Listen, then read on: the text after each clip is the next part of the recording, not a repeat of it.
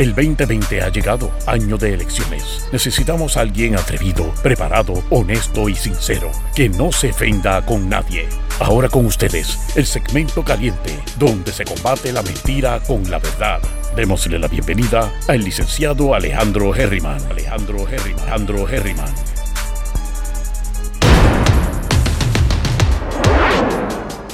Ahí está mi gente, ¿cómo están? Bienvenidos una vez más a Geriman TV, sesión 5 de la tarde. Oye, hoy estamos pompeados porque hemos dejado atrás, ustedes saben que hoy hablamos, esta es la hora de hablar de cosas positivas.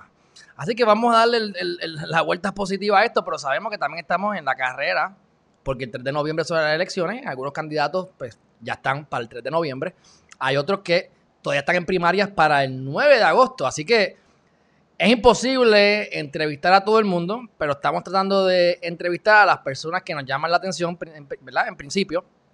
Y hoy, por fin, tenemos a alguien del partido independentista puertorriqueño que llevaba tiempo, que no, no, es porque no, no es porque les haya hecho el acercamiento y no me hayan atendido. Es que lo tenían lista hace tiempo y no hasta que por fin el licenciado Chévere, que me está dando la manita con esto, les hizo el acercamiento.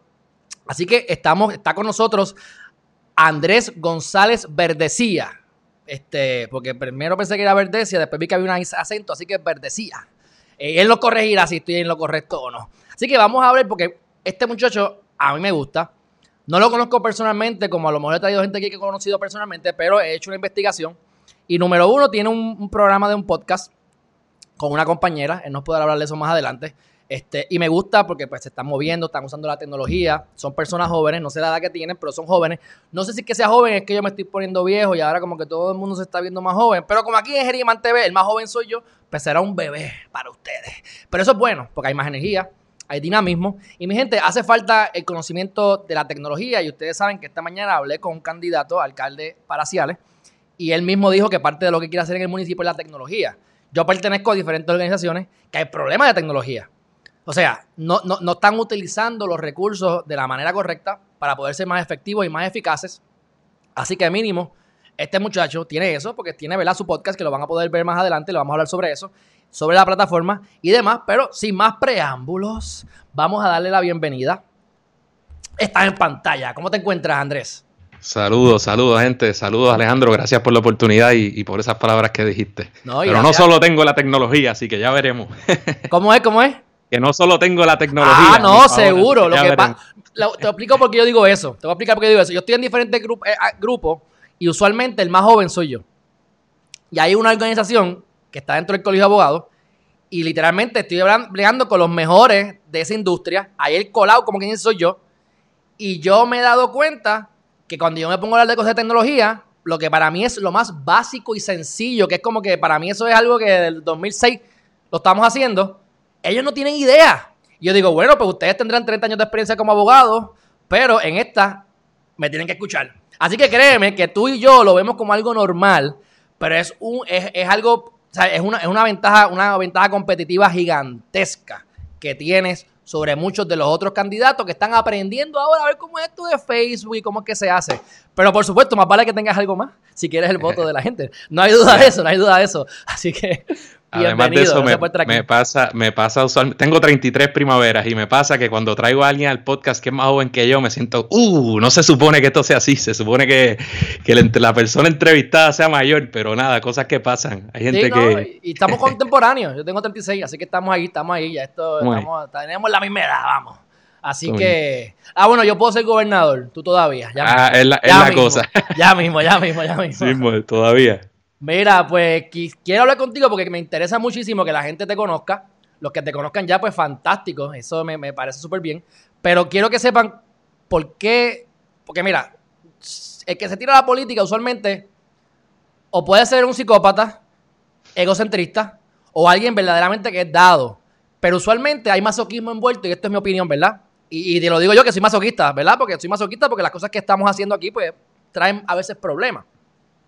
¿Por qué has decidido en esta época que tenemos la mezcla de que todavía no podemos bregar con lo del huracán María, que tenemos toda esta trajín con los, terremotos que siguen ocurriendo, ahora tenemos una pandemia que ahora a la gobernadora acaba de hablar y no vi la entrevista, pero te apuesto que dijo que iba a extender esto o que lo iba a, poner más fuerte, no me dio tiempo de verla, la veré más adelante.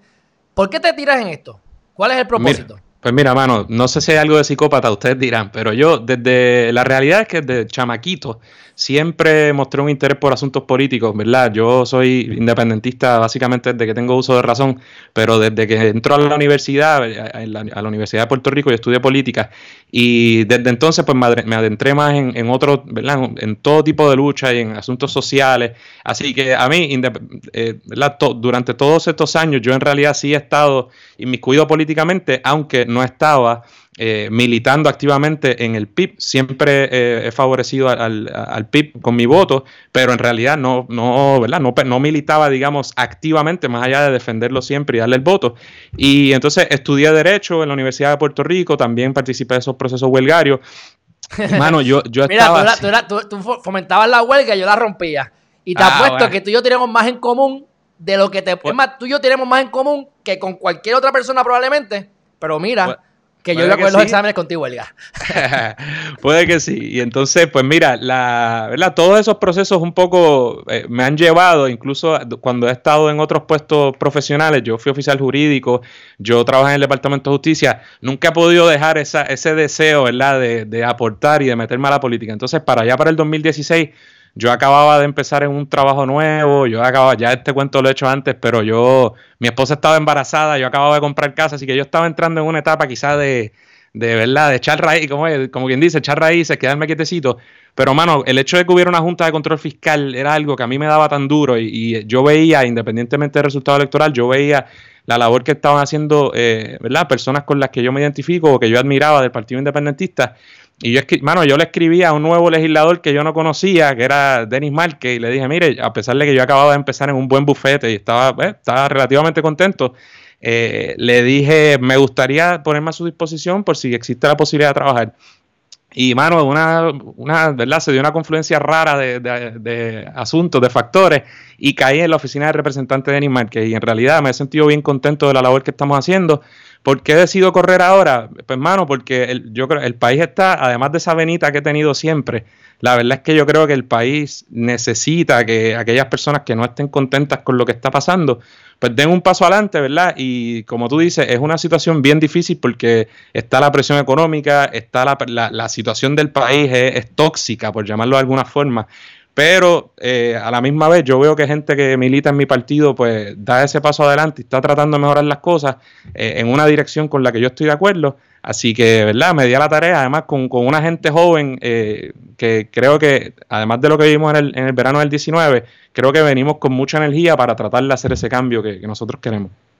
No, y, por, por lo poco que conozco, o sea, hay candidatos dentro del Partido Independentista que están sumamente preparados. Este, y diría yo que mejores que muchos de los incumbentes actualmente, pero, por mucho. O sea, que, por eso es que es parte de por qué quiero pues, traerte aquí, porque quiero que te conozcan, que sepan, porque yo estoy, aunque ¿verdad? esto no le va a gustar a ninguno de los que yo traigo, que yo digo, mira, yo no voy a votar íntegro, este, y incluso vamos a hacer videos para que la gente aprenda a cómo votar mixto, porque yo entiendo que independientemente en el partido en que uno esté, que esté de acuerdo o no esté de acuerdo, hay que apostar al capital humano. Y como yo digo, ah, que esa persona está a favor de, los homosexuales, pues votemos por él, aunque sea corrupta. O, ah, que está a favor de la religión, votemos por él. O no voy a votar por esa persona porque es atea, qué sé yo, por darte otro ejemplo que me viene a la mente rápido. Mira, no, hay más cosas. Necesitamos buscar a alguien que sea, que holísticamente esté preparado, tenga los mejores intereses de salir adelante. Y, y lo he dicho anteriormente y lo vuelvo y lo digo. El PIB, cuando ha podido ganar dentro de la eh, legislatura, en, muchas de las ocasiones, han hecho cosas. O sea, es importante que esté esa gente ahí. Así que, este, yo te deseo a ti lo mejor. Pero antes de eso, y de irme de, pecho, háblame. ¿Cuál es tu plan? ¿Cuál es tu plan de trabajo? ¿Tú estás pensando más en quiero ser senador para hacer valer las leyes? ¿O tienes unos proyectos de ley en mente? ¿O, qué, es lo que, es lo que, cuál es el plan tuyo? Como, pues mira, las dos cosas, o sea, em, un poco el beneficio de, formar parte de una colectividad, ¿verdad? Que ya tiene una trayectoria y un, trabajo concreto, más allá de las ideas que podamos aportar o de los sueños que podamos vender, es que tenemos un trabajo legislativo sobre el cual, ¿verdad? Yo iría a trabajar y ese trabajo legislativo eh, es, ¿verdad? Está ahí, como tú bien dices, no solo por este cuatrenio con Denis Márquez, y que era un, legislador novato, y yo creo que ha hecho un trabajo excepcional y el país así lo ha reconocido sino también alguien como, como Juan Dalmau, y que nosotros hemos presentado legislación válida desde no solo el asunto del estatus, que es muy importante para nosotros, sino eh, legislación para crear una nueva ley de costas y proteger las costas en Puerto Rico, que esto aplicaría igual a mi distrito en San Juan, aquellos lugares que tengan costas, eh, todo tipo de, de legislación laboral para proteger o añadir derechos laborales eh, en la esfera pública y en la esfera privada. Eh, ¿verdad? Y para nosotros también cosas como lo que estamos viviendo hoy es importante educarnos sobre asuntos de género, eh, ¿verdad? Para erradicar la violencia machista y, muchos otros asuntos en los que yo quiero inmiscuirme y por supuesto que tengo mi, ¿verdad? Quiero darle mi perspectiva eh, única. Por ejemplo, hay un asunto que hemos trabajado desde la oficina de Denis Márquez, que a mí me gustaría darle seguimiento, a lo mejor a ti te interesa, que tiene que ver con, con los derechos digitales y toda una serie de legislación que se está analizando en otros países para proteger ya sea la privacidad de las personas a través de los medios electrónicos, como proteger el, acceso a nuevas tecnologías. Y todos esos son asuntos que yo, que yo quiero trabajar, ¿verdad? Además de los grandes eh, asuntos que, que aquejan al país que como te mencioné, pueden ir desde resolver el asunto del estatus, eh, empujar para que se, vaya por fin la Junta de Control Fiscal, que desde nuestro punto de vista es un asunto eh, tanto ideológico como de sentido común, eh, y, ¿verdad? Y, un sinnúmero de otros temas que me encantaría tener la oportunidad de trabajar desde, desde el Senado. Okay. Acá, el Distrito 1, yo, yo vivo en Cupey, en Cupey, yo vivo en Cupey Bajo, ¿Eso es distrito 3 o es 1? Somos, vecinos. Bueno, lo que pasa es que el distrito senatorial. Pica aquí cerca. Yo no sé, pica como a tres calles de aquí, por eso que no sé. Pero está bien porque si eres. Eh, eso es San Juan, eh, así que estás en mi distrito senatorial. El distrito representativo puede ah, cambiar por ahí. Por ese que cambia. Pero eh, sí, por ahí, por ahí está bueno, no quiero decir el, incumbente PNP que está por ahí, pero es Georgie Navarro, así que por ese pues. No, ese, es un ídolo, ese es un ídolo porque ese que coge los jueces y hace cosas así extrañas ahora. de verdad que. pero eso es la Cámara. Sí, sí, sí, sí, sí, sí. Pero bueno, que esa, esa, era la duda que tenía. Porque yo sé que por aquí yo estuve por Cupay Bill y en algún punto cambia y creo que no sé si era el 1 o el 3, pero es verdad, tiene razón. Fue que entrevisté a un representante y eso fue lo, lo que me dijo. Ok, eh, aunque tú estás, aunque perteneces a un partido, la realidad es que vas a ser minoría probablemente, este, o por lo menos tenemos que esperar lo mejor y prepararnos para lo peor. ¿Cuál es tu plan de lo que vas a hacer para poder hacer alianza? Y te lo pregunto, te digo por qué. Un Vargas Bidot. Cool. No tengo nada en contra de Vargas Bidot. Ahora, si tú vas a ver la legislación de él, la mayor parte, muchísimas de sus legislaciones son coautores, es coautor con Rivera Chats. Pues claro, podemos tener unas diferencias gigantescas, pero a la hora de la verdad, esto es quid pro quo, me rascas y te rasco porque yo trabajé, de, yo, yo, trabajé en un verano en OGP como parte de mis cosas de derecho. Y yo ahí aprendí cómo es que se cabildea para poder bregar con el presupuesto. Tenía que ir la gente de OGP, que yo hasta fui también, y meternos algún contacto que la persona tenga de algún representante o de algún senador para ir allí a ver cómo podemos llegar y empezar a negociar el presupuesto. Y te digo, ok, yo quiero X, ah, pues dame Y. Y tienes que entonces dar del ala para comer de la pechuga. ¿Cómo tú piensas manejar esa situación? Mira, sí, tú traes un, gran ejemplo porque el hecho de que, ¿verdad? La, el hecho de la novedad quizá de por sí no es algo que necesariamente vaya a ser positivo, a veces sí.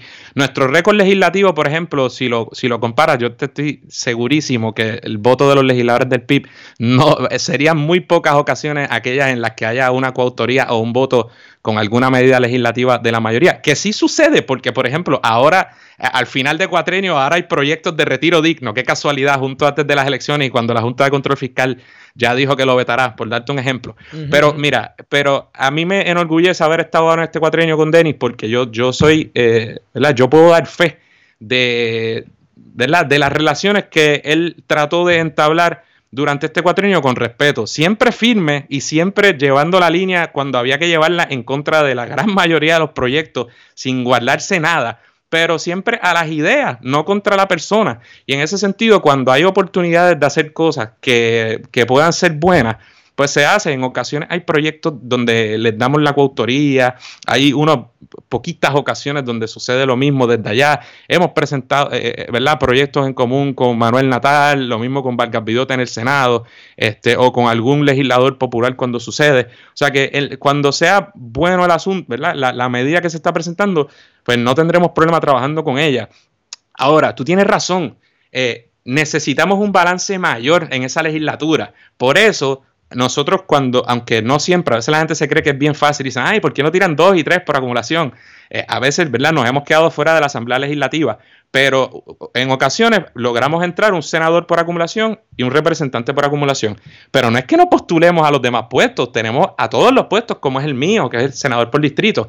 Así que por eso necesitamos que la gente yo no pido, ¿verdad? Ahí quizás podemos diferir, pero no es solo un voto íntegro porque sea eh, eh, porque sea para mí o para los míos. Que tienes que diferir porque eres parte de un partido, papi. que, aunque estés en desacuerdo, tienes que estar de acuerdo. Sí, pero lo que quiero, lo que quiero es invitar a la gente a que, o sea, vamos a ponerlo así. Puede que, que en la papeleta legislativa o en una, eh, o en una opción, ¿verdad? Una papeleta los del mismo partido sean los mejores. Y por ejemplo, yo pongo mis manos en el fuego de que los míos y esa asamblea legislativa, pues son los candidatos por los que yo votaría. Así que usted lo coge ahí si es como, como quiera. Sí, sí, sí, sí. y, sé que la, y de la, foto de la promo la saqué de tu página, así que vi lo, vi lo que, por lo menos los que pusiste, los vi y mañana este tengo a Adrián a las 5 de la tarde. Ah, alcalde de, que está corriendo para alcalde, alcaldía de San Juan.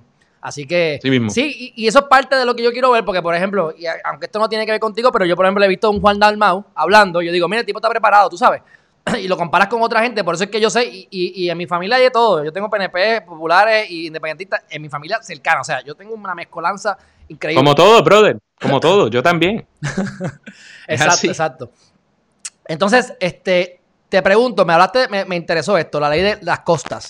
¿Qué es lo que tú quieres hacer con las costas? ¿Qué, es lo que tú estás viendo que está pasando mal con las costas? Mira, nosotros, eh, sencillo, desde hace mucho tiempo y muchos años hemos presentado legislación para atender este asunto. ¿Qué es lo que hemos visto? Este cuatrino tuvimos varios ejemplos donde no son en realidad catástrofes eh, naturales. Tuvimos Irma y María, tuvimos aquella, recordarás, aquella especie como de, maremoto o algo bien raro que, de repente el mar se metió en Ocean Park y otras áreas.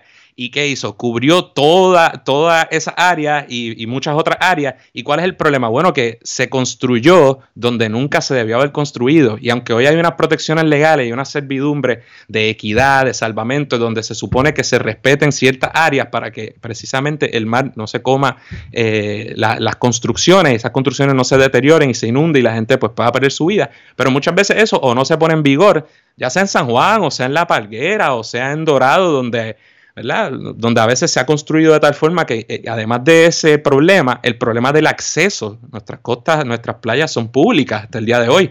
Y en la medida en que tú necesitas un helicóptero para llegar a ellas, bueno, pues no son tan públicas nada. Entonces nosotros siempre hemos enfatizado en ese, ¿verdad? En que tiene que haber ese balance, no puede ser todo, eh, ¿verdad? Construir meramente porque existe la posibilidad de hacer un, alguna, eh, un proyecto, ya sea turístico, económico, que puede ser muy bueno y bien chévere, pero hay que velar esa, esa, esa otra, ese otro aspecto para que no tengamos lo que, lo que desafortunadamente hemos vivido muy de cerca. Y después de María, gran parte del problema que tuvimos era sí que era un huracán, eh, era un, un, monstruo de huracán, no lo dudamos, pero también hay un problema serio de construcción en el país, tanto en las áreas de las costas como en otros lugares uno puede entenderlo. A veces hay construcciones que no cumplen con los requisitos legales, pero no es que la gente necesariamente sea mala ni nada por el estilo. Es que a, lo mejor no tenías dinero y construiste tu casa en un área inundable porque eso era lo que tenías y lo hiciste. O sea que eh, eh, es, cuestión de atender el asunto de una manera más seria. Ocean Park. Condado está bajo el nivel del agua, para empezar por ahí.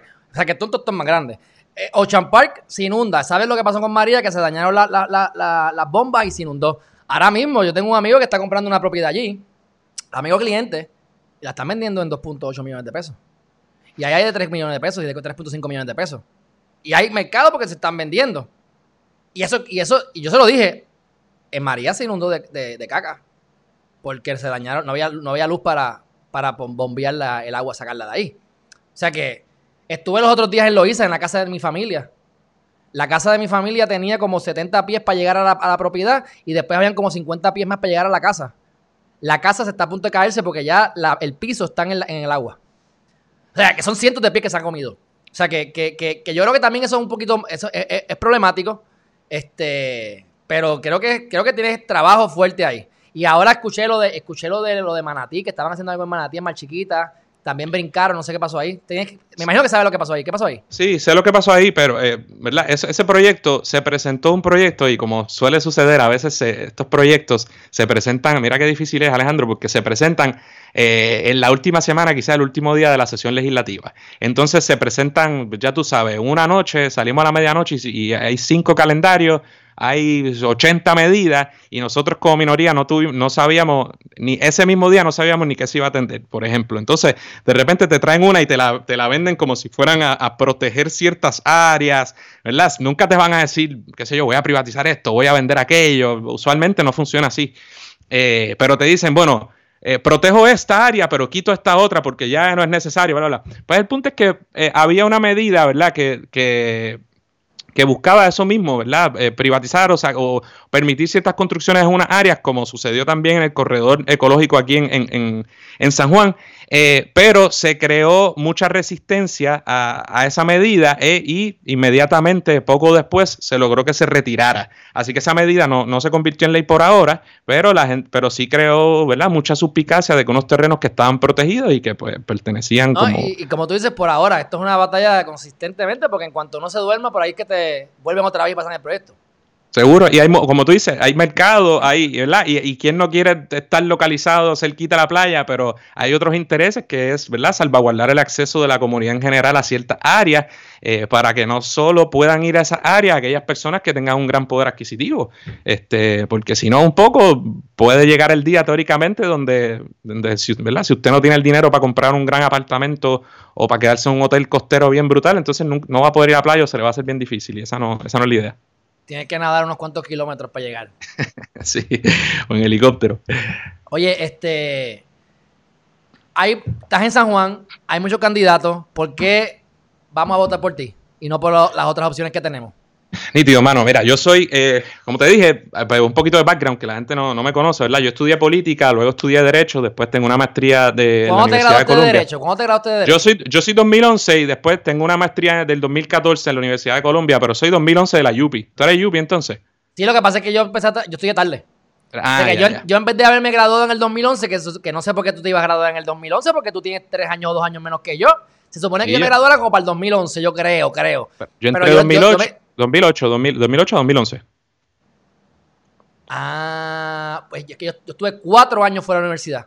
Y entonces yo en vez de, pues, se supone que yo terminara como en el 2009 2010. Yo empecé en el 2011. Yo me gradué en el 2014. Y no sabía que eras abogado, pues qué bueno. Porque la gente critica a los abogados y lo que sea, pero yo digo, mira, no tienes que ser abogado para ser político. Pero te da una ventaja porque si no es porque yo estudié Derecho, yo no entiendo cómo es que funciona esto. Y a lo mejor ni me hubiese interesado. O sea, yo empecé a ver estas cosas después del 2010 tú sabes. Así que, que, dentro de todo me agrada, me agrada porque por lo menos sabes en el tostón que te estás metiendo, no estás ahí por inocente, estás ahí por otras razones. Así que, ah, pues continúa, continúa. quiero que te diferencies. ¿Por qué, por qué necesitamos, te necesitamos a ti ahí? Entonces, ¿verdad? Yo, como, como la compañera Adriana Gutiérrez, que también corre para senadora por, por, el distrito de San Juan. La tenemos mañana aquí a las 8 de la mañana, correcto. ya, ya, cuadraron, no sé si. No sé, ah, pues está, está tentativo. Pero, pues mira, somos gente joven, mano, gente comprometida, que tenemos, que a pesar de que somos jóvenes, tenemos una trayectoria, en, como te mencioné ya, en, ¿verdad? en asuntos políticos, que no es lo mismo que, que ir a, guisar eh, ni a politiquear como mucha gente. Nosotros no vamos con ánimos de lucro a la legislatura Créeme, hay formas más fáciles de ganar dinero que meterse en esa, eh, en esa selva que es la, Asamblea Legislativa, y lo sé porque trabajo allí con Denis Márquez, y es complicado siendo minoría, cogiendo cantazos, pero tenemos muchas ganas y creemos, estamos convencidos, mano, que si bien yo no te puedo decir, ¿verdad? Sensatamente, que ahora todo el mundo es pipiolo, independentista, no voy a decir eso, pero ciertamente yo creo que hoy, después de la Junta de Control Fiscal, de Sánchez Valle, de todo lo que ha pasado, la reacción con María, de lo que hemos vivido con esta Junta de Control Fiscal, el verano del 19 y todos estos revoluciones, yo escucho cada vez más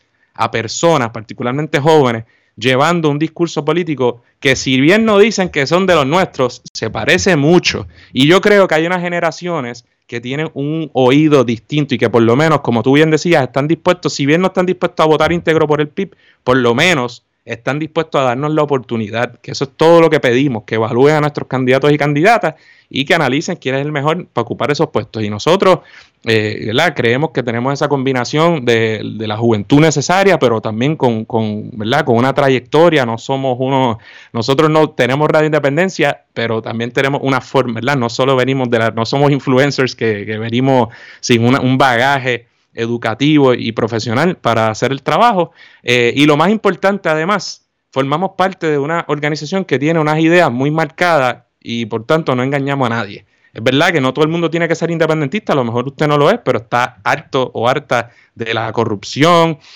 de gente mediocre o incompetente ahí, pues le pedimos que nos evalúe. Y, ¿verdad? Y, aún así, votando por nosotros, aunque quizá no coincida con todo lo que decimos, pues usted sabe cuáles son nuestras posturas y va a tener ahí a gente eh, responsable haciendo lo mejor que podemos por el país porque queremos cambiarlo. Excelente. Este, ahora con esto que dice educar, me dijiste, me comentaste que, también parte de lo que tienes en mente es la, cuestión de educar sobre asuntos de género. ¿Qué problema tú estás viendo que hay que educar? ¿Por qué, problemas hay de género ahora mismo en Puerto Rico que tú quieres este, modificar? Mira, mano, eso es un asunto. En Puerto Rico, desde hace varios años ya, no sé, muchos años, ¿verdad? Eh, una, una tasa demasiado alta de mujeres muere por, eh, a causa de su pareja. Eso, eso ¿verdad? Es una locura. Y, un poco, eh, esta, no solo la violencia que vivimos en términos de la criminalidad generalizada que hay en el país, sino el hecho de que tú, ¿verdad? De que las mujeres en particular eh, sean agredidas por sus propias parejas a una tasa tan alta, pues yo creo que ciertamente es un problema. Entonces, en los últimos años, por lo menos, ha habido, pienso que ha habido cierta concienciación o cierto, cierto avance en, ¿verdad? y militancia eh, en cuanto a derechos de, la mujer y creo que es importante continuarlo. Eso se manifiesta de distintas formas, no solo con cosas como lenguaje inclusivo o perspectiva de género, ¿verdad? Eh, pero, pero esas son herramientas que uno hace y al fin y al cabo lo que estamos buscando es que, se respete eh, pues, a las mujeres y a todo el mundo y que dejemos esta cultura que desafortunadamente hemos tenido en, Puerto Rico y en Latinoamérica, en, gran parte del mundo, ¿no?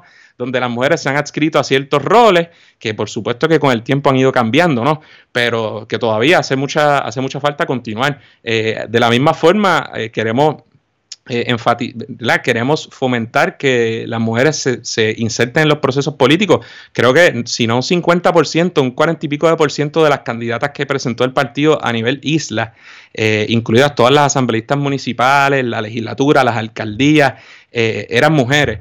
Y yo soy fiel creyente de que así es que uno va cambiando las cosas poco a poco, ¿no? Con la acción. Este, así que en ese sentido, de nuevo, de nuevo, yo me insertaría dentro de las posturas eh, programáticas de nuestra colectividad que siempre han ido en esa dirección y para continuar esa lucha, hermano, que al fin y al cabo es una lucha de, equidad, como nosotros lo vemos.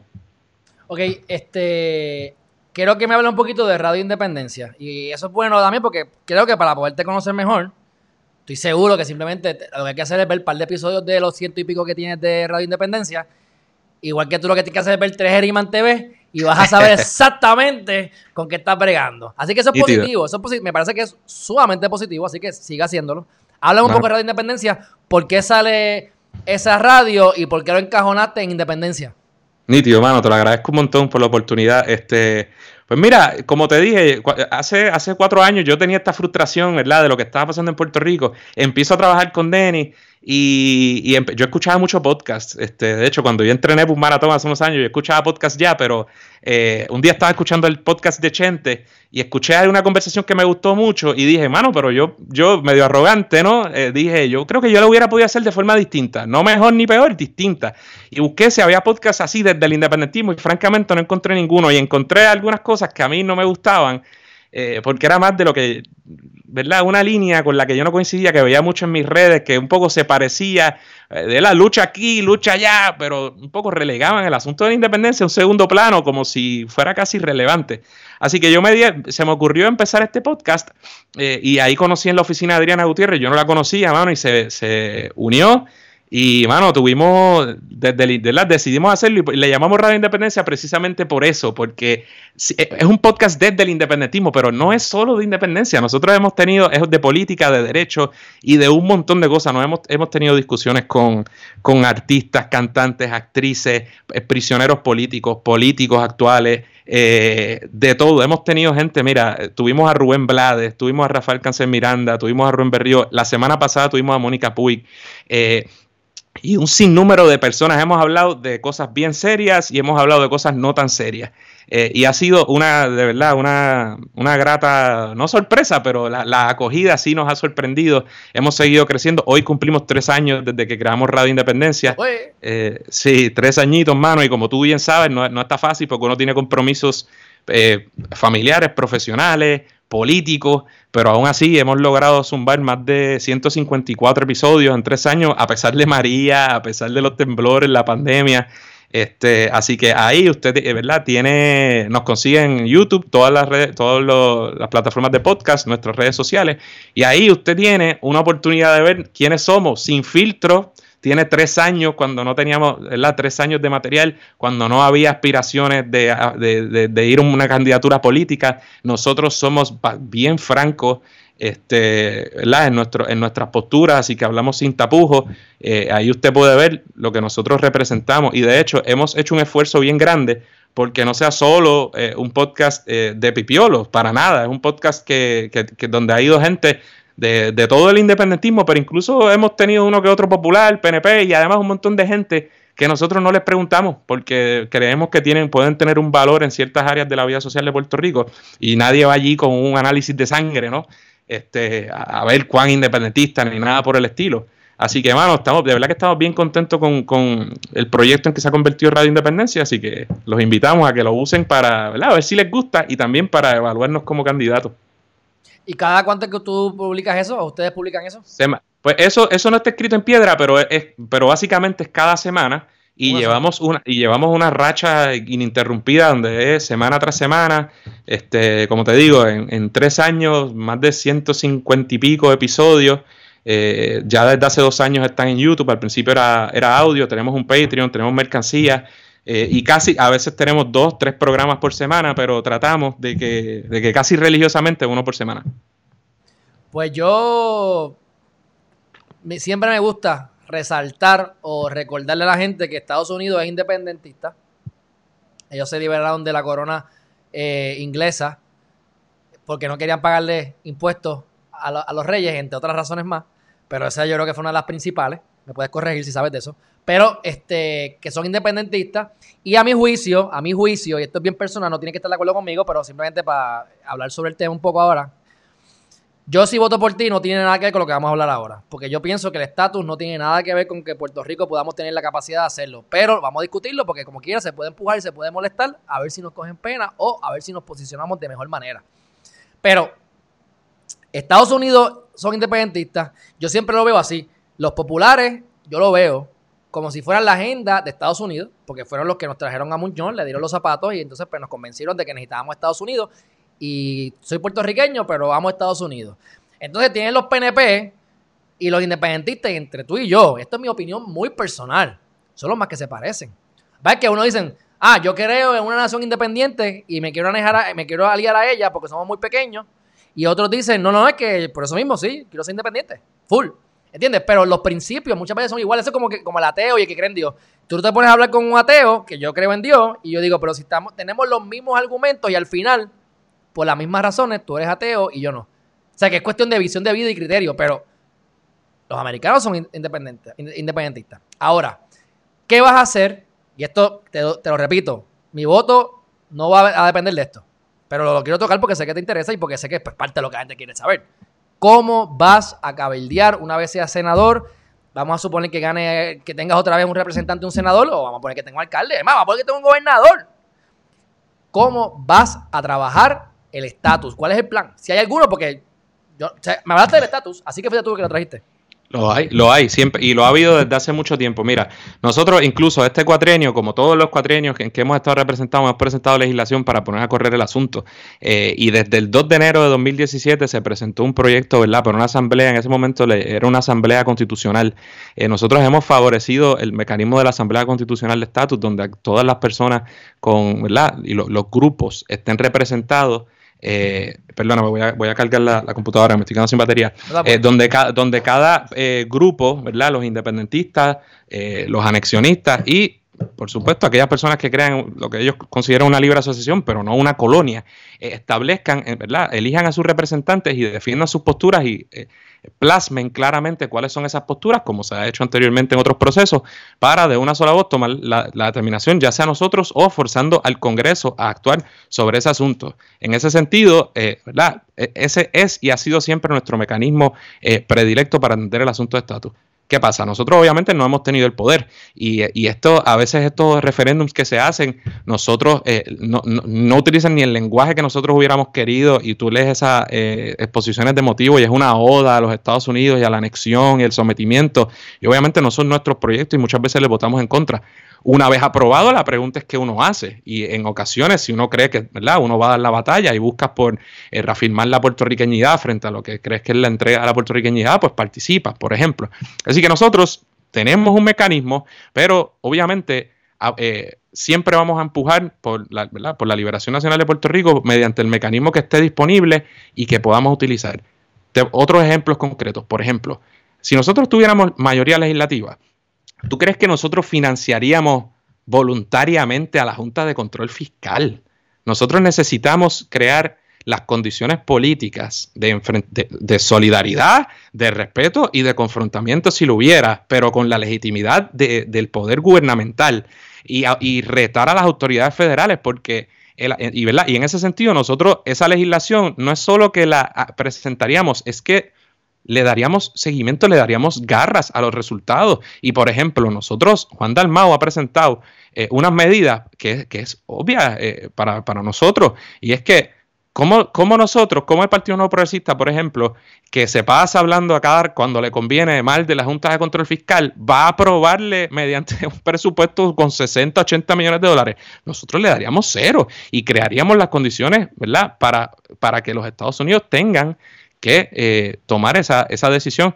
Y además de eso, mano, nos toca educar a nuestro propio pueblo, eh, como a los Estados Unidos, pero a nuestro propio pueblo, este, llevando nuestro mensaje y convenciendo cada vez a más personas, porque eh, estas ideas, ¿verdad? Para yo estar en posición de impulsarlas, también hay que partir de la premisa de que parte del electorado, ¿verdad? Nos va a dar ese apoyo. Así que ese es el trabajo que, haríamos, tanto de forma concreta como, en, en general, de seguir educando de por qué nosotros entendemos que, que no solo, no es por una cuestión de que nos, somos puertorriqueños, sino porque el estatus actual, tú, tú decías que tenemos cosas en común. Bueno, ciertamente hay sectores que ellos dicen que quieren descolonizar a Puerto Rico y en eso ciertamente podemos tener más en común que alguien que, no le importa estar sometido a la voluntad de la Asamblea Legislativa de otro país. Ciertamente puede haber, pero esa no ha sido la historia de, ¿verdad? De ese cuento del anexionismo en Puerto Rico, de que ellos si no me dan la estadidad, cuando me digan que no, me voy para independencia, bueno, eso jamás lo hemos visto en la práctica y le han dicho que no muchas veces, eh, ¿verdad? Y en ese sentido, eh, nosotros eh, defenderemos esa, esa, postura nuestra porque necesitamos, no solo por una cuestión ideológica, sino para poder hacer comercio con otros países, para poder zafarnos de la cláusula de comercio de la Constitución de los Estados Unidos, para que esas determinaciones que vienen del Tribunal Supremo, del Congreso, es decir, de instituciones en las que nosotros no participamos no apliquen en Puerto Rico. Eh, y verdad, en ese sentido, pues haríamos todo lo posible por, adelantar esa lucha. Lo que quiera Puerto Rico, porque en última instancia tampoco puede ser una imposición nuestra, pero vamos a forzar porque se tome una decisión, porque estamos convencidos de que el colonialismo no es una opción, y ese es el gran problema que hemos tenido. Eh, no es que ante, ¿verdad? Si no hay apoyo total a la estadidad o no hay apoyo total a la independencia, pues nos quedamos en lo mismo. Pero es que un poco el colonialismo es, es ilegal en el derecho internacional y es una aberración, tampoco debería ser legal bajo la constitución de los Estados Unidos. Eh, mencionaste y explícame que me perdí un poquito cuando dijiste que pagarle voluntariamente a la Junta. ¿Qué tú te refieres por eso? La ley promesa, que obviamente es una ley del Congreso de los Estados Unidos, eh, ¿verdad? Eh, creada por el gobierno demócrata, por Barack Obama, no por Trump. Sí, para que, gracias por recalcar, eso, para que la gente no hable de más. Sí, porque es que la gente, un poco, eso, es un gran problema que tenemos, que a veces la gente piensa que es, ahora Trump es hermano. Es bien fácil criticar a Trump. ¿Quién no critica a Trump? Y con razón, no digo que no. Obama fue yo, hasta, no, no, no sé al momento, pero hasta hace un año atrás, el, el presidente que más personas deportó se llama Barack Obama, demócrata, para que la gente que está aquí lo sepa. Muchos eh, grupos de inmigrantes en Estados Unidos le decían The Deporter in Chief. Eh, y un poco, y a nosotros, ¿verdad? Nos hizo muchas cosas buenas por Puerto Rico. Y entonces aprobó promesas, pudiendo, porque gracias, es complicado, pero, por decir eso. pero pudiendo, es complicado, pero recuerden que había muchas opciones. Aquí el gobierno del Partido Popular, que obviamente no es mi gobierno, pero trató de legislar una ley que aquí le llamamos la ley de quiebra criolla. Entonces, eh, no, eh, claramente era inconstitucional. Yo siempre pensé que era claramente inconstitucional, pero eh, Estados Unidos podía hacer cosas facilito, podía hacer una ley bien sencilla y meternos en el proceso federal, capítulo 9, o podían legislar y permitir que nosotros tuviéramos nuestra ley de quiebra criolla. No hicieron ninguno de los dos y nos empetaron una junta de control fiscal con siete personas por las que nosotros no votamos con la capacidad de apagar leyes. Y eso fue Obama. Así que. Ok, para, para, pero entonces, para, que, para, para mantenernos ¿Por qué voluntariamente pagamos la Junta? Que es lo que no entendí. Ahí voy. Porque esa ley, esa ley creada por los que te dije, dice que, el, financiamiento de esa Junta de Control Fiscal sale del fisco y sale del pueblo de Puerto Rico, porque supuestamente es una entidad puertorriqueña. Pero no sería voluntario, eso lo, nos están obligando. A ah, no, no, bueno, no, no. Hay que, por eso que quiero saber por qué tú dices eso. Sí, pero voluntario, voluntario porque, y no lo digo por, como quien dice, por roncar, sino voluntario porque los eh, gobernantes del PPD y en este caso el Partido No Progresista aprueban la ley habilitadora para darle dinero. Usted puede, yo puedo tener mil defectos y a lo mejor en algún momento tiene que haber votos difíciles en caso de que yo sea legislador. Yo no puedo decir que no, no todo va a ser fácil, pero yo le puedo asegurar que yo jamás voy a emitir un voto para darle un centavo a una entidad colonial como esa para que me controle. Eso que me lleven al tribunal y hagan 20 mil cosas. Y en ese sentido, eh, lo que yo quería señalar era que los gobernantes que hemos tenido, que han llegado ahí con votos, o sea, yo no estoy excusando a nadie, han llegado ahí con votos, eh, le han jugado el juego y muchas veces dicen que, difieren de la Junta y pelean con la Junta, pero es ficticio porque a la hora de la verdad, usted lo ve tanto en votos como ese, como, ese, como en cosas que ellos ponen en, muchas veces en los casos, en los casos que se llevan, eh, ha habido una actitud bastante sumisa. Bueno, y no, y, como sea Ricky Rosselló y la misma Wanda, pero Ricky Rosselló es el experto en eso.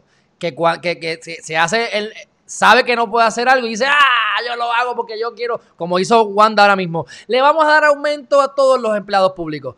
Ajá, ¿con qué chavo? ¿De dónde sacaste los chavos? No, no, pero es que la Junta es los malos. Mira, la Junta no me dejó hacerlo. Ese lo utilizan como un mecanismo de escudo. Este, y bueno, y seguimos gastando chavos. Eh, para mí, lo más importante en Puerto Rico es la educación, porque cuando uno no sabe lo que es posible, uno no lo puede aspirar a hacerlo porque no sabes que existe y no lo entiendes.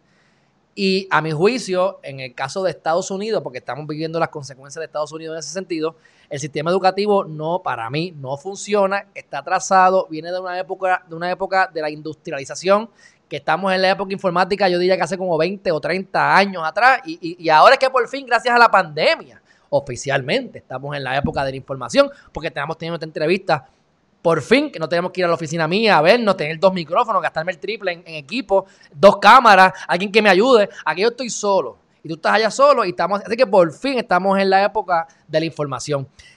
El sistema educativo ahora está teniendo los problemas que han tenido de que la gente no está aprendiendo, ahora no se están los están pasando sin, sin hacer, eh, sin coger las clases en muchos aspectos, no se sabe qué va a pasar ahora aparte de la pandemia, aunque lo puedes incluir, ¿cuál es tu plan? Y yo honestamente no creo que haya una, respuesta a esto. Así que es una, pregunta capciosa y te la digo abiertamente. ¿Qué vas a hacer para mejorar la educación de este país? Pues mira, yo eh, igual eh, coincido contigo, para mí eso es crucial, mano. esa es la zapata de cualquier país, ¿verdad? Cualquier nación que se respete necesita una educación de calidad ¿Qué voy a hacer? Eh, como te digo, y, recurro al beneficio de tener una colectividad que ha, luchado por estas cosas. O sea, usted no tiene que creerme por fe, sino por los actos que han llevado gente como yo y gente que ha estado en, en, en esa posición antes de mí. Y, por ejemplo, nosotros hemos luchado muchísimo este cuatrenio por evitar el cierre eh, descontrolado y desmedido de tantas escuelas bajo Julia Kelleher, con el desastre que hubo en, en el Departamento de Educación. Y desde la oficina nosotros vimos nosotros, hermano, el, profesor Gary Cordero, que trabaja en, nuestra oficina, visitó, yo creo que más escuelas que, nadie del gobierno para ver las condiciones y la verdad es que se cerraban eh, a veces sin ningún tipo de, sentido. Eh, ¿Para qué? Bueno, pues muchas veces para entregarse a, si era alguna non-profit o alguna entidad privada eh, que a, lo mejor tenía conexiones con el gobierno o no, pero un poco por la mentalidad de que achicar el gobierno automáticamente de, alguna manera va a repercutir, ¿verdad?, en, qué sé yo, en, el bienestar para todo el mundo. Nosotros no creemos en eso, nosotros estamos convencidos de que, primero, creemos en un sistema de educación público eh, y, lo vemos como una necesidad para, para mejorar esa, el país que queremos, tanto a nivel eh, secundario y primario como a nivel de la Universidad de Puerto Rico, que a mí me duele muchísimo que se, que se estén metiendo ahora con el sistema de retiro, que de los sistemas de retiro que hay en Puerto Rico, dicho por personas que vayan, que van allí a la Asamblea Legislativa a dar sus ponencias, no por mí, no por gente que no sabe, es uno, está bastante solvente, no está en la misma condición que otros sistemas de retiro pues me preocupa todo eso y, nosotros combatiríamos tanto con medidas como las que hemos presentado, nos opondríamos a medidas que buscan revertir la, ley de educación especial. Nadie en este país que lo busque, ah, el, fact, check, ha luchado más duro contra eso, mano, que María Lourdes Santiago por años, tocado por, por situaciones personales que ella tiene, ¿verdad? De familiares, ella conoce el, sistema desde adentro.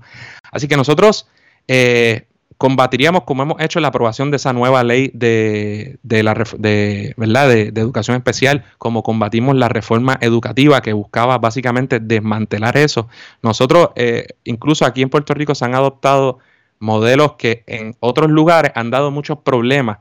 Por ejemplo, el modelo de las escuelas charter, que no tiene por qué ser malo en sí mismo en ciertos contextos, pero en, en los Estados Unidos muchas veces se ha, eh, Últimamente se ha descartado ese problema, esa, esa escuela, precisamente por, cuestiones de accesibilidad y porque en última instancia le está quitando el control al gobierno de tanto de currículo como de, pues, de, en última instancia, de accesibilidad a la gente.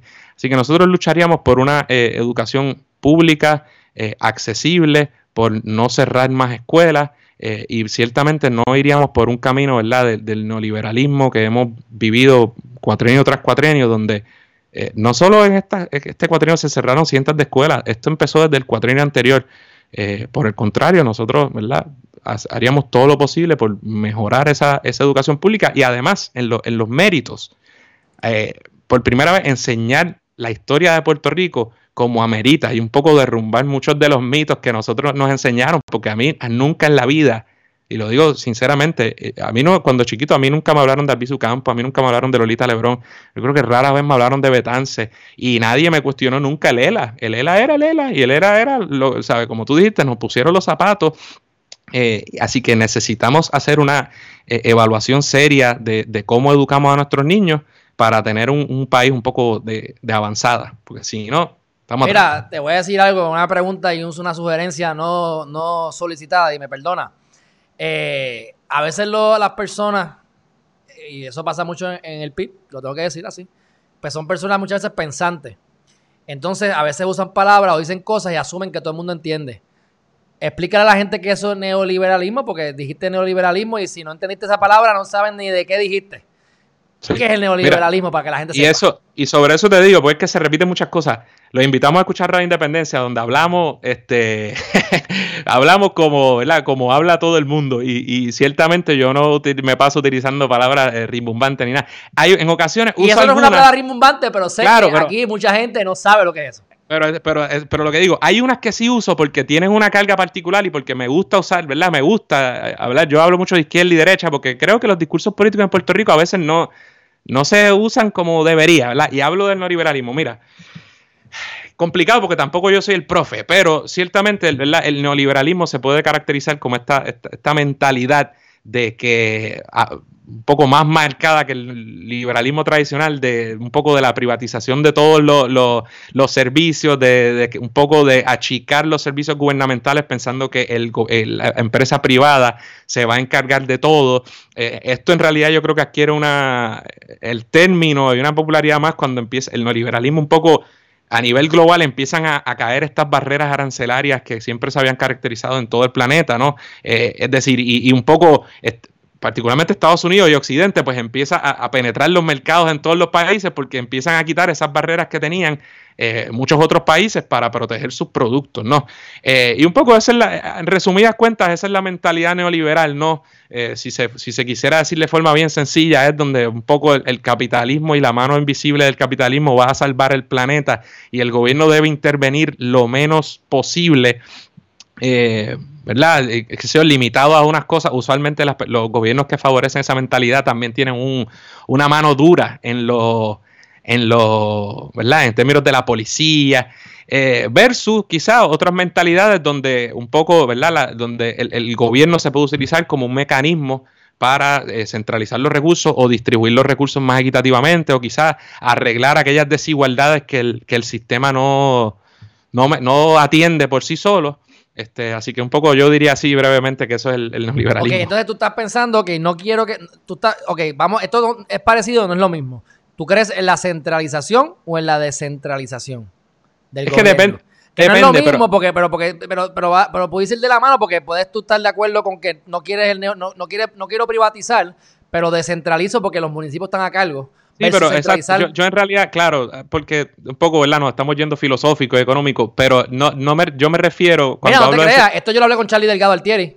Cuando te... Y estaba gobernador, así que relax, zumba. Cuando te, cuando te, cuando, es que dije la palabra centralización, pero en realidad me, me refería, ¿no? Al, a un poco la distribución de la economía, ¿no? Y cómo, cómo eh, o sea, un control del gobierno sobre ciertos, asuntos importantes de la economía para asegurarse de que haya unas protecciones para todos los grupos sociales, particularmente los de abajo, versus dejar a rienda suelta y que a Dios que reparta suerte. A eso me refería.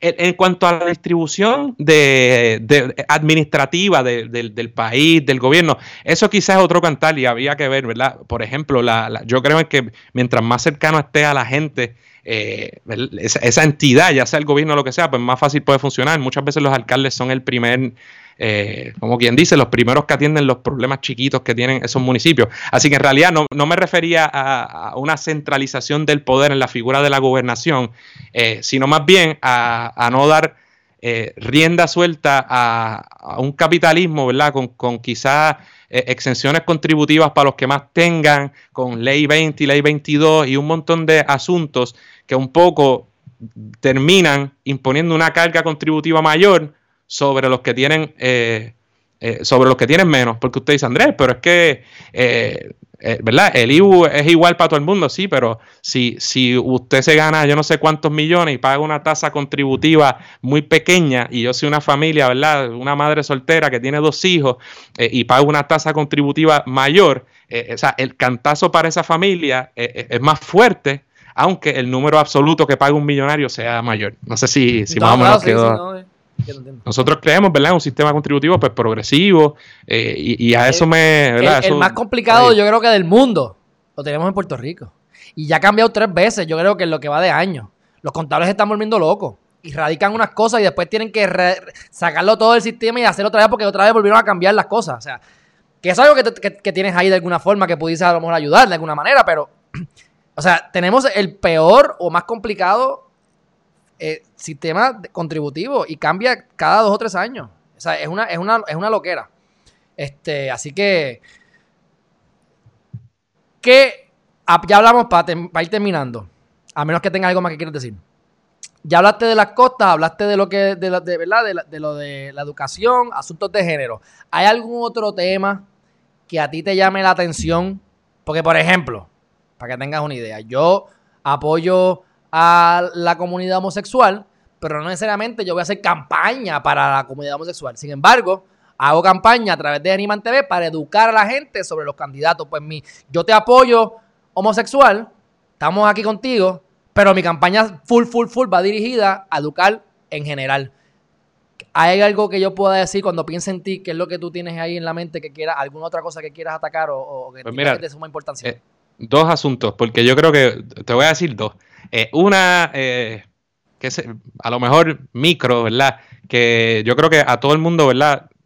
le importa la situación económica del país. Porque para mí, la criminalidad, la falta de, ¿verdad? Muchos Va con pobreza. Claro. Le da chavos a la gente y la gente nos roba.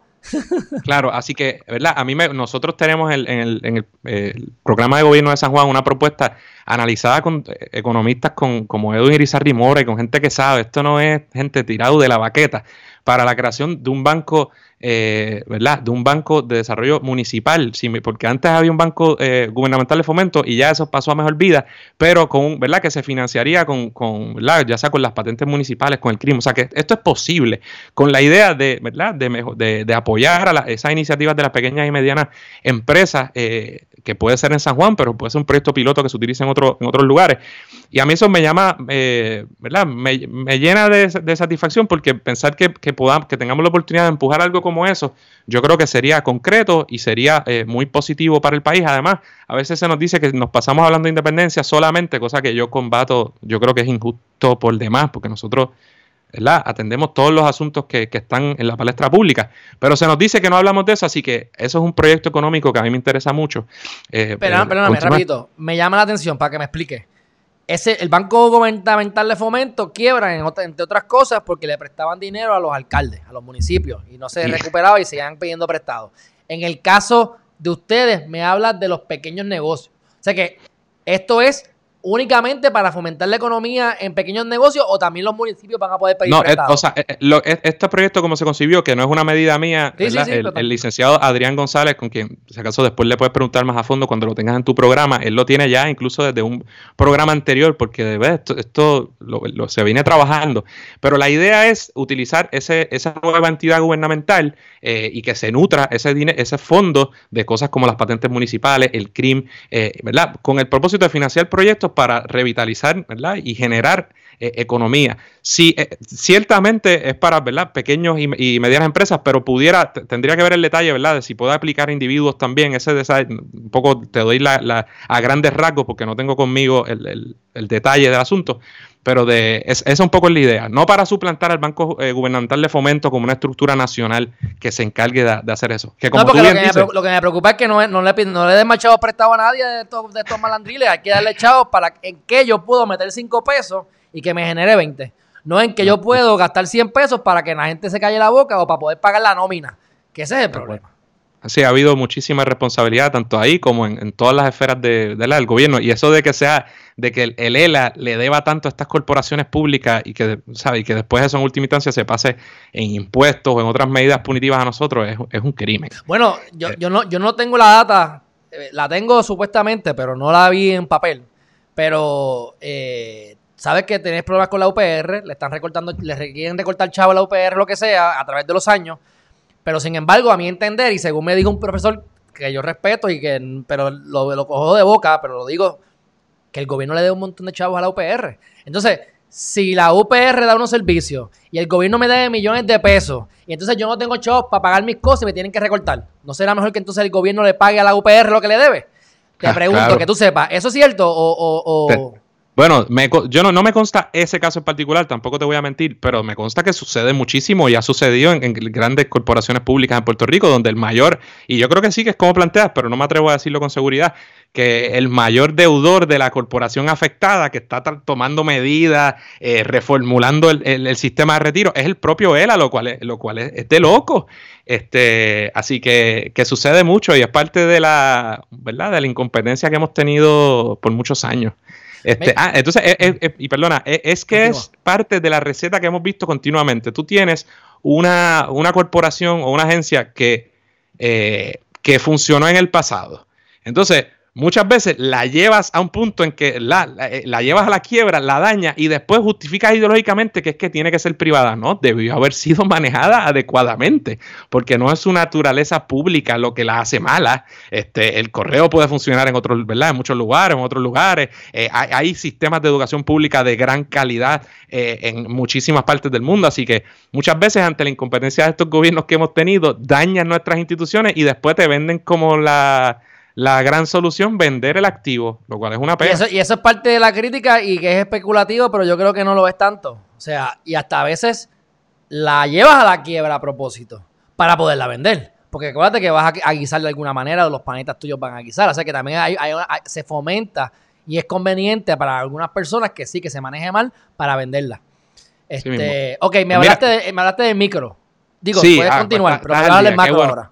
Sí, nítido, qué bueno que, porque te lo iba a decir, qué bueno que te acordaste. Mira, y lo otro es un proyecto que, se, se, presentó por el PIB y particularmente después del, del, eh, del verano del 2019, nosotros presentamos una medida para hacer una eh, lo que se llama ANPUR, la Asamblea Nacional para un Nuevo Puerto Rico, eh, y una, un paquete de medidas que buscaban, por ejemplo, que en Puerto Rico hubiera una segunda vuelta que en Puerto Rico hubiera un referéndum revocatorio, que en Puerto Rico hubiera una elección especial en caso de que de la renuncia de un gobernador.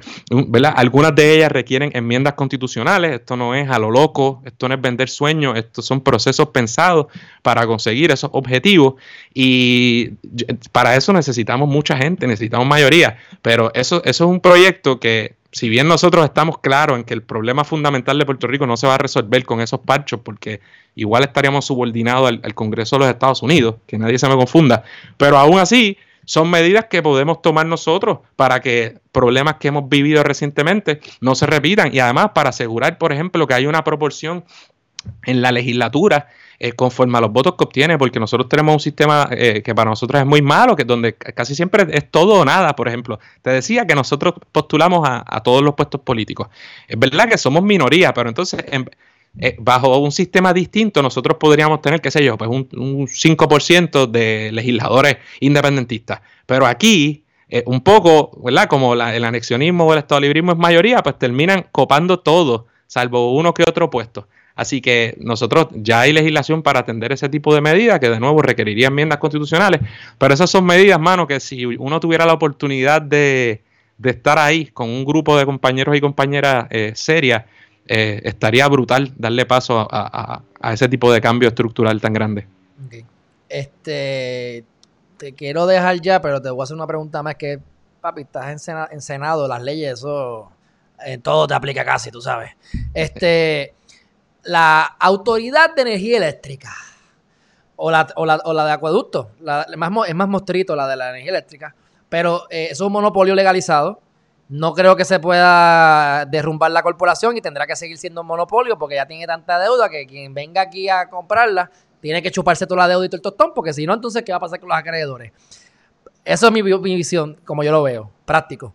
¿Tienes algún plan o tienes alguna medida o tienes algo que tienes que, cómo manejar o como partido, ¿verdad? Si lo han discutido, ¿qué se puede hacer para trabajar lo de la energía eléctrica? Ya sea pues más eficiencia, ahora le, dieron el contrato a Luma para distribución, eh, whatever. O sea, ¿qué hay para poder, que yo, para yo tener luz más barata? Pues como mira, especialmente. Eh, oh, varias, varias cosas. Nosotros eh, incluso hemos, hemos presentado proyectos desde hace mucho tiempo para un poco que ¿verdad? Para eh, establecer eh, energía desde fotovoltaica, un poco para desprenderse un poco de la producción eh, monopolizada, como tú dices, de la, de la, de la autoridad energía eléctrica. Pero varias cosas que ya hemos recalcado. En primer lugar, un gran ejemplo de lo que era un monopolio. ¿Cómo tú quiebras un monopolio público, brother? O sea, ¿cómo, se hace eso? Eso se hace poniendo, ¿verdad? Por décadas. gobernando político poniendo políticos en esa junta de directores y corriendo eso como si fuera una finquita, el, finquita en lugar de una, precisamente, una corporación pública con una autonomía que vele que, que, y para colmo que genere sus propios ingresos, que es por definición, ¿verdad?, lo, de la corporación pública. Eh, entonces, nosotros como una cuestión ideológica, no, yo no creo que, el, que la privatización de esta corporación sea una solución adecuada para el problema que ciertamente hemos vivido en los últimos años desde hace mucho tiempo. Yo no quiero cambiar un monopolio privado en el que, con todas las deficiencias que pueda haber, al menos teóricamente no hay un elemento de lucro por un monopolio público, por un monopolio privado, quiero decir, no quiero cambiar uno público por uno privado, para que entre una compañía que genuinamente, ¿qué va a buscar? Bueno, lo que busca genuinamente toda persona que inicia una empresa y está en todo su derecho, generar lucro, eh, sobre todo si no hay un competidor. Nosotros siempre hemos buscado la manera, eh, y así hemos presentado legislación a través de los años, para buscar eh, nosotros y queremos invertir en energía renovable, que no tengamos que depender tanto de combustible fósil. Por eso tampoco hemos, eh, hemos defendido o auspiciado proyectos que hacen una inversión demasiado grande en gas natural porque si bien puede ah, ¿verdad? diversificar un poco la, la, energía que tengamos en Puerto Rico, sigue siendo un combustible fósil. Por lo tanto, nosotros ¿verdad? tenemos gente como Víctor Alvarado, líderes ambientalistas que han trabajado todos esos asuntos de manera muy seria y que han propuesto eh, tanto medidas como, ¿verdad? como su oposición a este tipo de, privatizaciones que hemos, que hemos visto recientemente eh, para, en, favor de energía renovable, que yo creo que es lo del futuro. Entonces, en cuanto al asunto de Luma y demás, pues mucho se ha dicho sobre, sobre el contrato. Eh, un poco, parte del problema es verdad, es que ocurre a puerta cerrada eh, y, nosotros, por supuesto, nos preocupa la, lo que pueda pasar con los convenios colectivos, con los derechos adquiridos por estos trabajadores, porque eh, hay muchas, muchas veces se, se demoniza o se habla mal de estas personas que, que dedican su vida muchas veces a trabajar por Puerto Rico 20, 30 años y que tienen unos derechos adquiridos que se negociaron con su patrón. O sea, los convenios colectivos no son, no caen del cielo, se aceptan bilateralmente y que con este tipo de, de transferencia, porque a veces ellos no quieren ni decirle privatización, porque dicen, bueno, yo me quedo con el activo, pero te cedo la distribución eh, y ese tipo de cosas. Los pues peajes por 40 años. Los peajes, sí, por ejemplo. Y hemos visto otros ejemplos de, por ejemplo, la Mira, el, Teodoro Moscoso. Eh, se, ¿verdad? se hizo con una app que tenía una función distinta porque se construyó algo y demás, pero es, carísimo. Y lo mismo ha sucedido con otras, eh, con otras, eh, con peajes, como tú señalas, donde el gobierno en última instancia pierde control sobre lo que era un activo del país. y, en, última instancia vas a, vas a estar a discreción de, de, la persona que venga a administrar esa, esa nueva entidad eh, que va, como te dije, va a estar velando por sus intereses económicos, no necesariamente por el interés económico del pueblo de Puerto Rico. No, hay que, por, ejemplo, te dan 2 billones de dólares, pero ellos van a generar 50 billones, qué sé yo, me lo estoy inventando, pero era algo así, porque yo sé cálculo hace años. Te dan 2 billones hoy, versus esta compañía en 40 años se va a haber metido como 50 billones de pesos, un ejemplo, o lo que sea, o 30, whatever. Lo que estoy es que te dieron dos, y esos dos tú los cogiste, tapaste el palcho de la deuda que tenías ya pagué la tarjeta de crédito. Sigo igual, igual de pelado, y ahora no tengo 300 millones de pesos de ingresos porque acabo de ceder eh, los peajes. Y eso pasa en todo momento, en muchas cosas.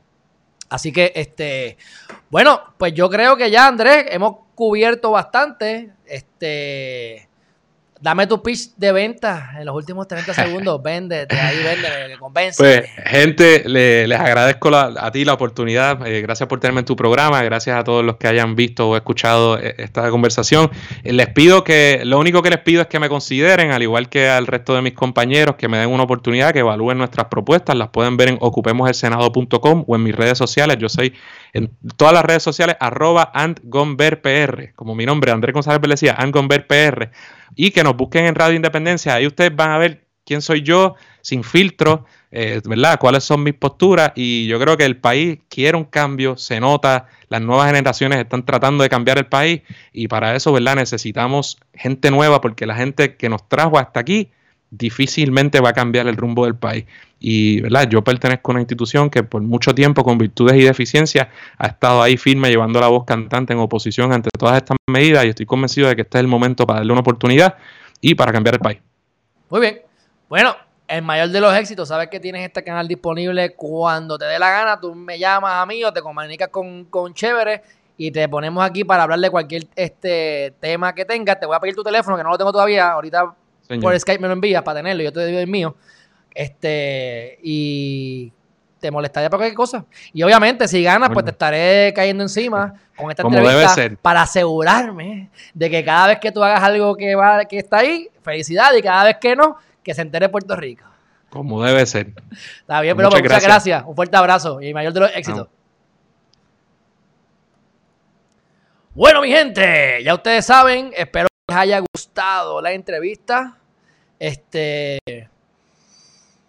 yo les puedo decir que aquí estamos para traer temas interesantes. Yo aquí esto no lo menciono mucho, pero vieron que hablamos de Obama y me gustó que él sabe esa data, me gustó que sabe esa data, porque este, fue Obama quien trajo, el que más ha deportado gente es Obama, mi gente.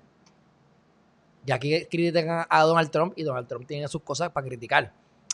Pero de ese de chiste, ¿sabes? El, el Black Lives Matter, tanto que dicen, ese es el que, el que deportó a media humanidad etcétera. Y son temas que la gente no sabe muchas veces. Así que eh, yo creo que estas dinámicas son bien buenas para traer lo que queremos traer como Geriman TV, que es que educación. Así que eh, me gusta, me gustó, me gustó. Nuevamente, aquí estamos para que ustedes voten porque les dé la gana. Y si quieren rajar la palma, la pava, la cruz o lo que quieran, eso no es mi problema. Eso es tú y tu conciencia. Ahora vamos adelante, vamos a estar haciendo diferentes videos para que ustedes sepan cómo votar mixto sin dañar la papeleta. Y eh, honestamente me parece que esa es la manera de que más haya más probabilidades de que personas como Andrés González Verdecía puedan llegar a ocupar un escaño en el Senado.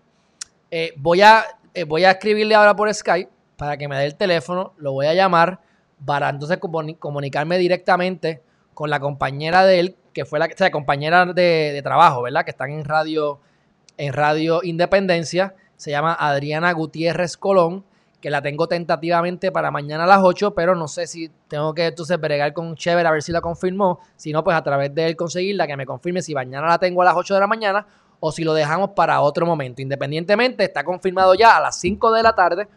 Vamos a estar con Adrián González.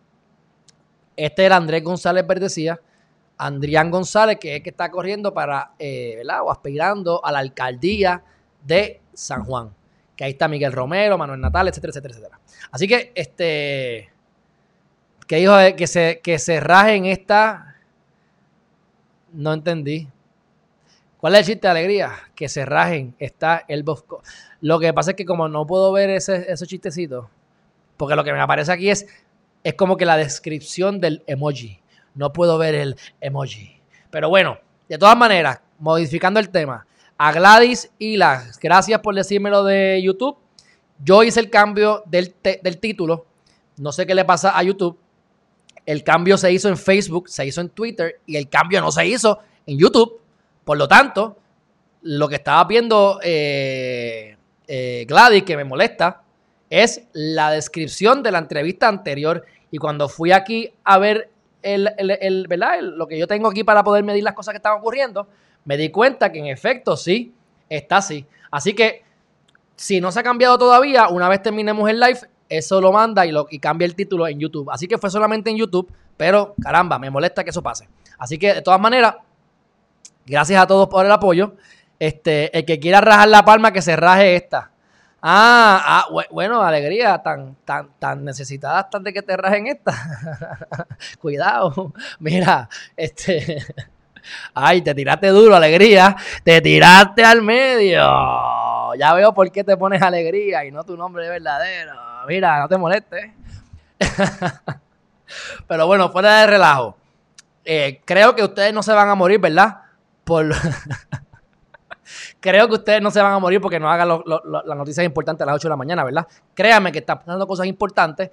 Eh, acaba la gobernadora de hablar y la gobernadora, este, pues no sé qué dijo. Me imagino que va a extender el toque de queda y va a poner las cosas más fuertes porque la realidad es que están habiendo unos cambios en los, en los contagios y aunque ustedes saben lo que yo pienso sobre eso, que me, da, me importa poco, pero por lógica es lo que va a ocurrir. Y a mí me conviene. Yo quiero que abran por ustedes y por la economía en general. Pero no aquí, ¿verdad? Este, a mí me conviene, yo estoy feliz aquí. Y, yo el miércoles o jueves regreso para Fajardo. Así que, este. ¡Ay, alegría! Mira, te la están montando en el chat. Te la están montando en el chat, Charito y Arlene. Ay, ay, ay, ay, ay, ay, ay, ay, ay, ay. Pero bueno, Lo extrañaremos, ok. Pues Chris Melly quiere la noticia importante del día. Bueno, las entrevistas son importantes, así que si mañana ella no viene a las 8, estaremos con, con las noticias importantes. El problema es que también estamos sacrificando los, pensamientos positivos, pero entonces voy a tener que hacer cuatro lives al día y voy a tener que venderle el alma a, los lives, tú sabes, porque tengo que comer, tengo que ir al baño, tengo que bregar con otras cosas y me gustaría de vez en cuando divertirme, ¿verdad? Aunque esto me divierte, me fascina, la realidad. Pero ustedes me entienden. Este, así que no sé cómo lo maneje. Seguimos fijos a las 8. A lo mejor más adelante voy a cambiar el horario de las 5 y lo voy a poner a las 6, un poco más tarde, para que haya más este, más espacio, pero... ¡Hija! Mira, alegría se sigue tirando al medio. Mira que los otros días me, enseñaron lo del Lush o lo del Lush. Vea que alegría, habla claro. ¿Tú te compraste el Lush antes o después de que yo hablé de eso aquí en Geriman TV? Habla claro, habla claro. Y dicen que es muy bueno el otro, el... ¿Cómo se llama ese? El, el, el chupador Pro 2 el este, Satisfyer, Satisfyer Pro 2 también es muy bueno. Este, oye, alegría, pórtate bien. Que yo sé que el Lush ese tiene, o el Lush ese tiene una aplicación extraña que uno le puede dar remoto. Pórtate bien, pórtate bien. Mira, este, así que seguiremos en transformación. No sé qué voy a hacer con mi vida, porque quiero hacer tantas y tantas y tantas y tantas cosas que, que realmente pues no sé hasta dónde me da el tiempo. Pero la idea es tener las noticias importantes, tener las noticias positivas, que a mí me hace muy bien, a mí me encanta y me hace muy bien. Pero, este, pues me parece que es demasiado importante lo de las entrevistas. Aparte de que, mi gente, yo necesito entrevistar a todos los candidatos porque recuérdense que con cada uno de los candidatos que yo entrevisto, les cojo el teléfono, los tengo de contacto y créanme que por lo menos un 20, un 30, un 40 o un 50% de los candidatos que entrevisto van a ganar y vamos a poder empezar a meter el dedo en la llaga empezando en el 2021. ¿O ustedes se creen que eso no es parte del plan? O sea, la idea original es educarse, que ustedes se eduquen y yo educarme con ustedes, pero van surgiendo ideas en el camino. Eso es lo bueno de los 200 pies. Tú sabes a dónde quieres ir, tienes las luces, solamente te iluminan 200 pies y mientras tú vas caminando hacia adelante se va abriendo el camino. Así que Créanme, que yo cojo el teléfono, llamo a un par de gente y empezamos a hostigar. ¿Por qué no hiciste esto? ¿Qué pasó? ¿Cómo podemos ayudar? Así que prepárense, que esto está comenzando. Esto va para largo plazo. Esto es a largo plazo. Y, vamos a, aquí sin miedo, miente, aquí sin miedo, aquí sin miedo. Así que disfrútense este proceso conmigo como se lo están disfrutando, yo sé que sí. Este, y pues, mañana entonces, mañana entonces estaré con ustedes a las 8 de la mañana estén pendientes a mis entrevistas porque, A, a mis redes, porque si sale la promo de la nena, de, la nena, de la mujer, de Adriana Gutiérrez Colón, candidata a, senado, a senadora del Partido Independentista Puertorriqueño, igual que Andrés González Verdecilla, pues ya saben que esa entrevista va si no sale, la no sale esa promoción dentro de los próximos 30 minutos, pues ustedes saben que mañana nos vamos con las noticias más importantes. Ándate, mira, aquí tenemos aquí a, aquí tenemos mira, este, ¿cómo se llama? Alegría, tienes hasta a Mimi aquí riéndose de ti. Bernadette Padilla, ¿qué está pasando? Aurora Chiaro, ¿dónde me dejaste a Ellen? ¿Dónde me dejaste a Ellen? Bueno, Jolly, gracias por estar aquí. Un fuerte abrazo. Los quiero un montón. Mira, alegría, ponte foto, foto, foto en YouTube que no te veo. Jolly Bianchi, foto que no te veo. ¿Quién más? Este. Ya además quiero que casi todos aquí poniendo fotos. Así me gusta.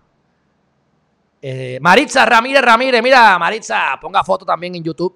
La estoy velando, la estoy velando. Bueno, mi gente, gracias por el apoyo. Gracias por estar de mí, eh, por estar aquí conmigo. ¿Cómo es? No se ríe de mí, se ríe conmigo. Muy bien, alegría. Así me gusta, así me gusta. Así me gusta, que aguante expresión. Un fuerte abrazo, los quiero un montón. Gracias por el apoyo. Los veo mañana a las 8 de la mañana. Y bueno, disfruten. Eh, y si no vieron la entrevista completa, denle rewind, que para eso se graban. Para verla de nuevo. Fuerte abrazo. Bye bye.